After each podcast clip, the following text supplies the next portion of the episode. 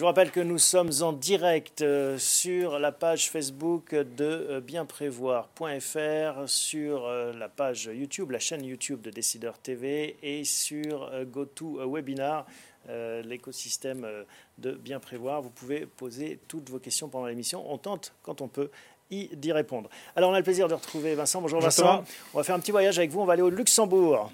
Oui. Vous nous emmenez au Luxembourg pour nous faire découvrir les charmes de son assurance vie. Exact. On en a parlé à plusieurs reprises et il nous semblait intéressant de faire un peu le point parce que finalement l'année 2017 a été une année d'accélération. Euh, beaucoup d'épargnants français se sont posés des questions.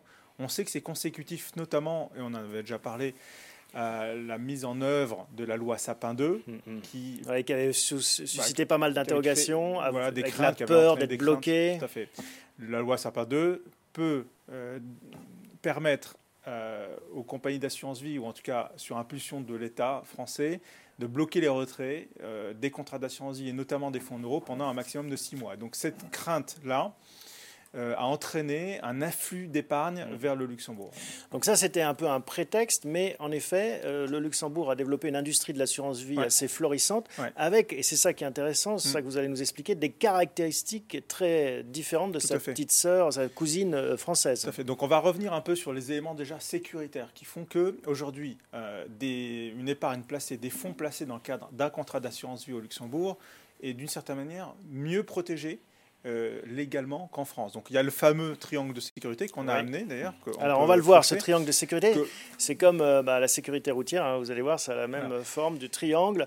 Comment, comment ça fonctionne Comment ça fonctionne? En fait, l'idée est principalement de se dire que déjà, par rapport au fonctionnement français, euh, les fonds sont logés non pas dans la compagnie d'assurance vie qui d'une certaine manière, gère les fonds et distribue le contrat, mais ils sont logés dans une tierce, dans une banque tiers. Chez un dépositaire. un dépositaire qui est lui-même agréé, contrôlé par le commissariat aux assurances, qui est l'autorité de contrôle euh, du Luxembourg. Et donc ça, ça évite que euh, s'il euh, y a un problème, une défaisance... Ça n'évite pas l'ensemble des, des, risques, parce que la banque dépositaire peut elle-même avoir des problèmes, mais le fait de séparer euh, le, les rôles, ça augmente d'une certaine manière le niveau de sécurité. C'est un SAS supplémentaire.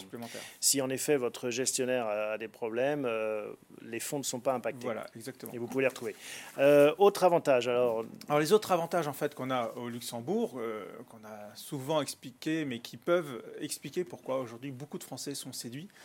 Il y a notamment le fait qu'on puisse euh, c'est un outil de, diversification absolument fabuleux. On a l'habitude de dire que l'assurance vie en France, c'est le couteau suisse de l'épargne. Je pense qu'on va un niveau au-dessus avec le contrat luxembourgeois parce que, par exemple, on peut investir en devises, réellement investir en devises. On ne va pas seulement s'exposer en devises. L'investissement ou une partie de l'investissement pourra se faire dans différentes devises, francs, suisses, euh, livres sterling, euh, dollars, etc. Alors aujourd'hui, dans le contexte où les banques centrales ont des politiques non conventionnelles, même si on a plutôt confiance et on a une certaine visibilité actuellement, on en parlait encore dans la mhm. partie précédente avec Jonathan, il n'empêche que diversifier son patrimoine, y compris sur les devises, c'est une euh, opportunité qu'on n'a pas dans le cadre de l'assurance vie en France. Donc avoir un peu de yens, de dollars, euh, que sais-je, euh, de bitcoin, on peut mettre des bitcoins Non, je ne crois pas. C'est pas une pas monnaie. encore. C'est, contrairement au terme qu'on utilise, ça n'est pas une monnaie, donc c'est pas une devise. Euh, ok, donc les devises et puis les supports également. il y a une diversification très forte possible. On peut à peu près mettre tout ce qu'on veut en termes de sous-jacents de support mhm. dans, un, dans, un, contrat d'assurance vie luxembourgeois, notamment à travers ce qu'on appelle les fonds internes dédiés. En fait, on va construire une enveloppe dédiée euh, et exclusive euh, à l'épargnant. Et ça, il y a une plus grande souplesse, on peut faire du dédié plus facilement. Des titres vifs, par exemple, ce qui est beaucoup plus difficile à faire en France. On peut même y positionner les titres euh, non coté qu'on détient euh, sur sa propre société à partir. Alors là, il y a des contraintes liées au patrimoine, ça s'adresse vraiment aux chefs d'entreprise notamment qui ont des, euh, qui ont des fonds importants. Ça peut être une solution. On peut après positionner tout autre titre non coté. Par exemple, on peut envisager de positionner des titres non cotés de biens immobiliers de SCI, par exemple. Ça, c'est des mm-hmm. choses qu'on peut envisager aussi, qui peuvent être étudiées en tout cas. Donc un, large éventail. ceci dit, vous ne le recommandez pas pour les, les fonds euros? Alors, les fonds euros, on a l'habitude de le dire, je le redis ici, si vous allez au Luxembourg pour euh, miser sur un fonds euro, euh, ça n'a pas d'intérêt. D'une part, parce que les compagnies luxembourgeoises de droit luxembourgeois ont une obligation de cotiser une prime, elles ont une prime de réassurance supplémentaire qu'on n'a pas en France, et ce qui vient euh, réduire encore le niveau de rendement des fonds euros, alors qu'on connaît le niveau de rendement des fonds euros. On en a parlé encore juste précédemment. Donc, nous, on recommande de ne pas aller sur les fonds en euros. Si on va au Luxembourg, c'est vraiment pour aller construire un patrimoine dans le cadre de fonds dédiés avec une, la volonté de diversifier euh, et de dynamiser son, patrimoine. On va voir le graphique, euh, le second graphique que vous nous avez apporté qui récapitule un peu les avantages. Et dedans, on trouve le super privilège. Qu'est-ce que c'est le super privilège On revient un peu sur les enjeux de sécurité. Lorsque, euh, là aussi, ça s'adresse aux gens qui ont plutôt une crainte en termes de capacité aux compagnies d'assurance vie en Europe de faire face à une éventuelle crise. Le super privilège, c'est qu'en fait, d'une certaine manière, vous êtes un créancier prioritaire lorsque vous êtes au Luxembourg.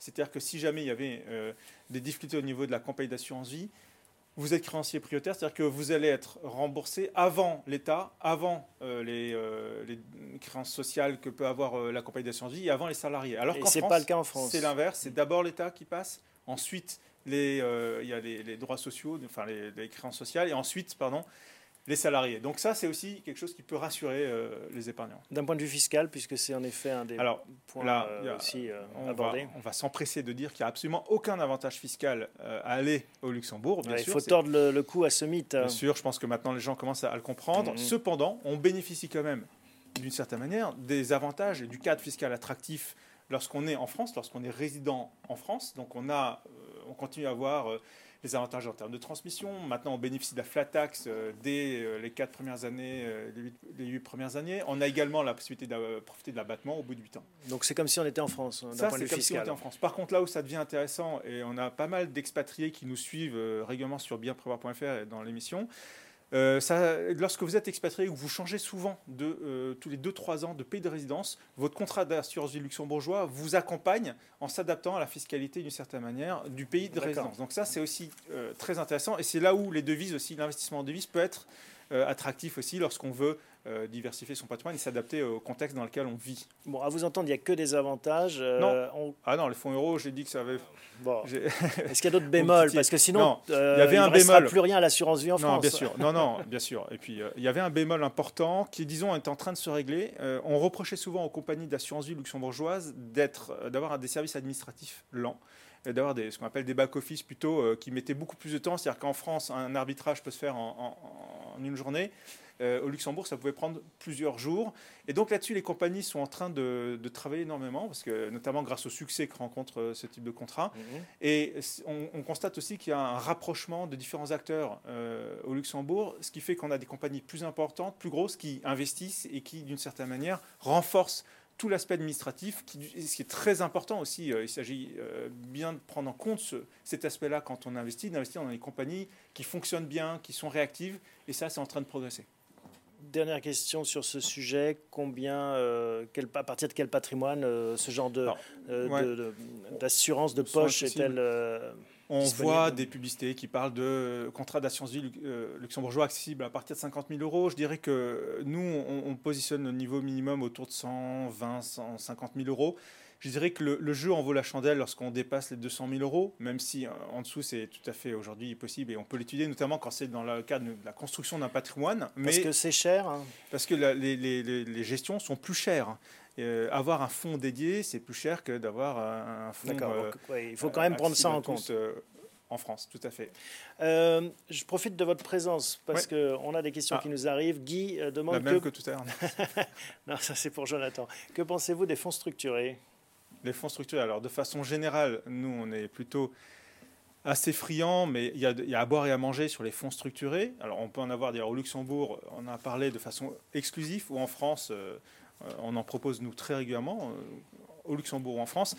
Là, l'idée, c'est d'avoir euh, la bonne proposition au bon moment. Le problème de certains fonds structurés, c'est que vous pouvez, notamment à travers les banques, des réseaux euh, grand public, vous pouvez avoir des fonds structurés qui sont euh, proposés à un instant T, mais émis dans 3 ou 4 mois ou dans 2 mois, et entre-temps, les marchés peuvent évoluer. Donc déjà, il y a un aspect, euh, ce qu'on appelle time to market, qui peut être très important à prendre en compte. Et après, il faut avoir des convictions. nous, on a un certain nombre de convictions que Jonathan exprime souvent ici, qui se traduit par des, des propositions d'offres. Donc, c'est une excellente solution aujourd'hui pour dynamiser son patrimoine. On peut fortement diversifier son épargne à travers les fonds structurés. Maintenant, euh, il ne faut pas faire que ça. Il faut euh, adosser à cela de l'immobilier, on n'en a pas parlé, bien sûr, euh, et d'autres types de placements. Oui, ça reste une des clés hein, de l'investissement, la diversification. Ne pas mettre tous ses œufs dans le même panier, comme on dit. Merci Vincent pour ces explications et pour la réponse à cette question. Euh, vous marquez un point et on se retrouve très bientôt pour la suite. On enchaîne tout de suite avec notre rubrique consacrée à, au SCPI.